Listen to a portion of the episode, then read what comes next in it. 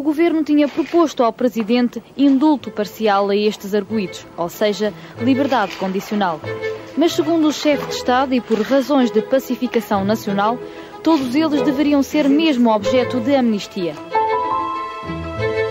Viva! Está com o Expresso da Manhã. Eu sou o Paulo Baldaia. Faz hoje, dia 20 de abril, 41 anos que as FP25, grupo terrorista de extrema-esquerda, se fez anunciar com um manifesto ao povo trabalhador, distribuído por todo o país como uma aparatosa operação de arrebentamento de petardos. O objetivo das FP era o derrubo do regime, a instauração da ditadura do proletariado, a criação de um exército popular e a implementação do socialismo. Mais de 200 ações violentas, das quais 108 foram roubos à mão armada, que renderam 600 mil contos, a preços de hoje 15 milhões de euros. Mas o número que mais impressiona não é nenhum destes, é o número de mortes 17. O julgamento começou em 1985, mas as mortes causadas pelas FP só pararam dois anos depois, em 1987. Já Hotel Saraiva de Carvalho e muitos dos operacionais das Forças Populares 25 de Abril estavam presos. Otelo acabaria libertado cinco anos depois de ter sido condenado a 15 anos de prisão pelo crime de terrorismo. Em 1996, a Assembleia da República aprova uma amnistia para os presos desta organização terrorista e, em 2003, prescreveu o processo dos chamados crimes de sangue porque o Ministério Público deixou passar o prazo para recorrer para o Supremo. 41 anos depois, o advogado Nuno Gonçalo Poças, que ainda nem era nascido quando as FP começaram a espalhar o terror pelo país, acaba de publicar um livro, Presos por um Fio, Portugal e as FP 25 de Abril. Neste episódio, conversamos com ele para recordar este processo que terminou com uma amnistia política e varrido para debaixo do tapete. O Expresso da Manhã tem o patrocínio do BPI, eleito o Banco do Ano 2020 em Portugal pela revista The Banker do Grupo Financial Times. Banco BPI, Grupo CaixaBank. Este prémio é da exclusiva responsabilidade da entidade que o atribuiu.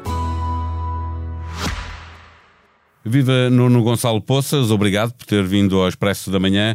O que o levou a escrever sobre um caso que durou mais ou menos 20 anos entre os crimes cometidos e o, e o julgamento e quase outros 20 sobre o encerramento do caso? Bom, essencialmente duas, duas, hum, duas razões. A primeira, hum, bom, antes disso, há naturalmente uma razão de ordem pessoal. Uh, eu tive, tive alguma curiosidade com, com o tema até do, do, ponto de vista jurídico, histórico e político, um, e, e, tinha a ideia de escrever um, um, ensaio, uma coisa muito breve sobre, sobre o tema, e depois com, com, com o desenrolar do, do tempo e com, com, a recolha de informação percebi que não conseguia escrever uma coisa tão pequena, então tive que escrever uma coisa maior. Um, mas houve duas coisas essenciais que, que, que, me fizeram, que me fizeram escrever o livro. Um, a primeira prende-se com um, aquilo que eu chamo de amnésia coletiva que, que fui sentindo um, relativamente a quase toda a gente com quem, com quem falava e e que, tinha a obrigação de saber mais do que eu sobre o assunto porque tinha vivido naquela altura, eu nasci uh, já, já depois da, da, da operação policial. Um, e a segunda teve que ver, um, e foi uma coisa que eu falo sobre isso no livro, e foi uma coisa que, que me fui apercebendo ao longo de, de, dos meses em que o fui escrevendo, um, foi o facto de eu ter percebido que, tendo em conta o momento político e social que nós vivemos hoje, um, eu olhava para aquilo, enfim, para os documentos das FP25, para toda aquela filosofia, para, para, para, alguma, para alguma, alguma moral política que estaria por trás de todas aquelas, uh, todas aquelas ações e não via coisas assim tão diferentes. Um, a, a, distinção da sociedade entre grupos um, a diferenciação entre pessoas, uh, no caso, uh, entre oprimidos e exploradores e, e, aquilo que nós temos hoje, uh, que, em, que, em, que, em, que, se vão separando as pessoas como, como as pessoas de bem e as pessoas de mal. Um, Cada um no seu lado da barricada, não é? Exatamente, eu senti, eu senti que, que no fundo aquilo que tinha acontecido naquela altura não era muito diferente um, em termos de, de, de, filosofia, de política, se assim se, se puder dizer, um, com, com, uma única diferença. Na altura, de facto, uh, aquilo teve uma consequência prática, que foi, que foi a luta armada, que era também ela própria quase, quase como uma, uma ideologia, mas, um, mas eu percebi uh, que esse deslizamento do radicalismo é, é muito fácil. O clique um, para, para, se começarem a, a, cometer ações armadas é, é, é, pode ser muito, muito, muito ligeiro. Podemos lá chegar agora, no tempo que vivemos. Deixa-me olhar eh, eh, para eh, aquele momento, já na fase em que o poder político amnistiou a associação criminosa, mas os crimes de sangue, esses prescreveram por incompetência do Ministério Público. Há uns anos, um, um, um, o filho de uma das vítimas das FP, o, o, diretor dos serviços prisionais, o Gaspar Castelo Branco, que foi morto a tiro, o filho dele considerava que a sociedade e o poder político eh, foram demasiado benevolentes com as FP25 e esqueceram as vítimas do grupo terrorista. De alguma forma, o livro que escreveu procura justiça para essas vítimas? Não, eu acho eu não, eu não tenho a arrogância suficiente para, para procurar justiça. Para, em termos de memória, obviamente, não a justiça, não, a justiça dos tribunais, não é? Certo, claro. Uh, em termos de memória, eu acho que sim. Eu, eu acho que também, também tive, essa, também tive essa, essa ligeira preocupação. Eu lembro que o, o, o país, ao longo do, do processo judicial, uh, portanto, desde o, desde o início da Operação Orion, em junho de 84, e a amnistia uh, em março de 1996, portanto, do, durante 12 anos, o país criou mais movimentos um, na sociedade, nas elites intelectuais, culturais, políticas, etc., a favor dos direitos do, do, dos terroristas que estavam, que estavam em julgamento do que das vítimas. Um, e eu acho que isto nos deve fazer pensar um, e de alguma forma uh, eu, eu, achei que também que era justo uh, repor essa essa justiça, talvez, se quiser usar a expressão, Olhando para, para eh, a amnistia que aconteceu com o governo maioritário de, de Cavaco Silva, salvo erro, o, Ministro da Justiça era o Labrinho Lúcio, eh, estando Mário Soares na presidência da República, eh, o assunto começou ainda assim a ser debatido. Estava Ramalhianos na presidência, a partir do momento em que Hotel Saraiva de Carvalho foi preso. O seu livro acaba por relatar este consenso alargado que existia na, na política e até na sociedade portuguesa, ou da pesquisa que fez, sente que não foi bem assim e que houve uma parte que empurrou a outra para, para que não, a solução fosse não, esta? Não, eu, o, o, que eu me apercebi foi que de facto o, o próprio Presidente Yanes teve, alguma, eh, teve algum papel no, fala, na normalização daquilo que era, que era o papel do, do, do hoje Coronel Hotel Sarava de Carvalho logo em 83, quando condecorou numa altura em que, em que a própria Presidência da República e, e, membros do Governo já sabiam, ou pelo menos tinham grandes desconfianças relativamente às ligações das FP25 ao UTI e com a, e com a FUB, com o partido do, do, do Hotel. Um, esse, esse processo depois continua sob a presidência de Mário Soares, uh, nos governos maioritários de Cavaco Silva. houve, de facto, ali uma tentativa de, de procurar um consenso que, que, que, oferecesse a amnistia. Esse consenso nunca foi possível nos termos em que ela depois acabou por ser aprovada, porque um, o, o, partido maioritário da altura, portanto o PSD, acabou por nunca dar o, o passo em frente uh, no sentido da amnistia que depois viria a ser aprovada. Ou seja, foram de facto aprovadas amnistias, mas elas incluíam, nunca incluíam o crime Eram parciais, não é?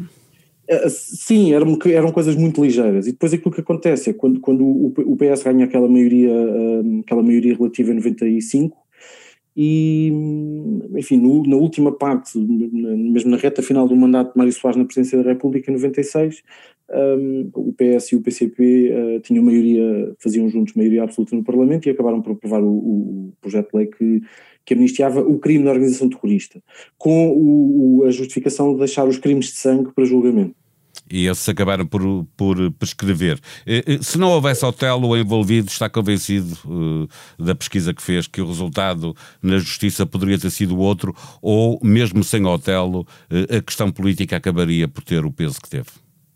A direita não, e a esquerda? Não, a, a, figura, a, figura, do Otelo do Sarava de Carvalho neste, neste, neste, neste especial foi, foi muito importante e condicionou de facto, condicionou até a própria sociedade civil. A impressão com que fiquei foi que muita gente um, que não defendia uh, os ideais da luta armada, por exemplo, que, que não se identificava com, com, com, aquilo que as FP25 faziam, tinha uma necessidade muito grande de acreditar que o hotel não fazia parte daquilo. Eh, pelo papel dele no 25 de Abril, obviamente, não é? Sim, claro. Sim, no, sim. no sairmos da ditadura. Eh, havia mais medo de que não amnistiando pudesse fazer com que a atividade criminosa continuasse ou, ou prevalecia uma vontade genuína de esquecer aquilo que tinha acontecido, que era que vinha na sequência de um rescaldo de, de tempos muito quentes no, no, no pós-75? Havia as duas coisas. Um, havia algum receio de que a atividade de facto não parasse, embora os, os sinais uh, indicassem o contrário, um, e, havia, um, e havia alguma necessidade de olhar para a frente. Uh, e eu julgo que a, própria sociedade, uh, em, lado a lado com o poder político, a sociedade também sentiu essa, essa vontade de olhar para a frente e de não, não, não olhar para aquilo que tinha acontecido anteriormente, portanto, mesmo para os anos quentes do PREC, para aquilo que aconteceu com o MDLP, com a, com a rede bombista uh, da direita do Norte, uh, com todas as ocupações o, e depois o próprio fenómeno das FP25, que já surgem já uns anos depois do, do, do processo revolucionário, um, e em 85, 86, sobretudo com a adesão à comunidade europeia, a sociedade sentiu muita necessidade de olhar para a frente e de, de esquecer aquilo que tinha ficado para trás. Um, e este é livro é para que não se esqueça? É. É. É, é, é, sobretudo para que se aprenda alguma coisa com, com, com aquilo que aconteceu. O livro Presos por um Fio, Portugal e as FP 25 de Abril está a partir de hoje nas livrarias. É uma edição da Casa das Letras, do Grupo Leia, com prefácio de Paulo Portas. O autor é Nuno Gonçalo Poças. Em expresso.pt pode visitar os bastidores da criação da Superliga. Tudo aconteceu num fim de semana frenético, com telefonemas, desconfianças e um italiano a liderar o processo. Esta e outras notícias estão a abalar o negócio do futebol e a deixar para trás de vez o romantismo do desporto que movimenta multidões no mundo inteiro. Ainda no site do Expresso, Marcelo Rebelo de Sousa reafirma-se defensor da criminalização do enriquecimento ilícito e espicaça partidos e governo a avançarem com mudanças na lei. O Presidente da República avisa que já se perdeu tempo demais em blitz.pt. Com o arranque da terceira fase de desconfinamento, os teatros e salas de espetáculos reabriram ontem, segunda-feira, e há muitos concertos para ver de norte a sul do país. Expresso da Manhã é um podcast diário que pode subscrever nas plataformas digitais SoundCloud, Apple Podcast e Spotify. A sonoplastia deste episódio foi de João Luís Amorim. Tenham um bom dia, voltamos amanhã. Até lá.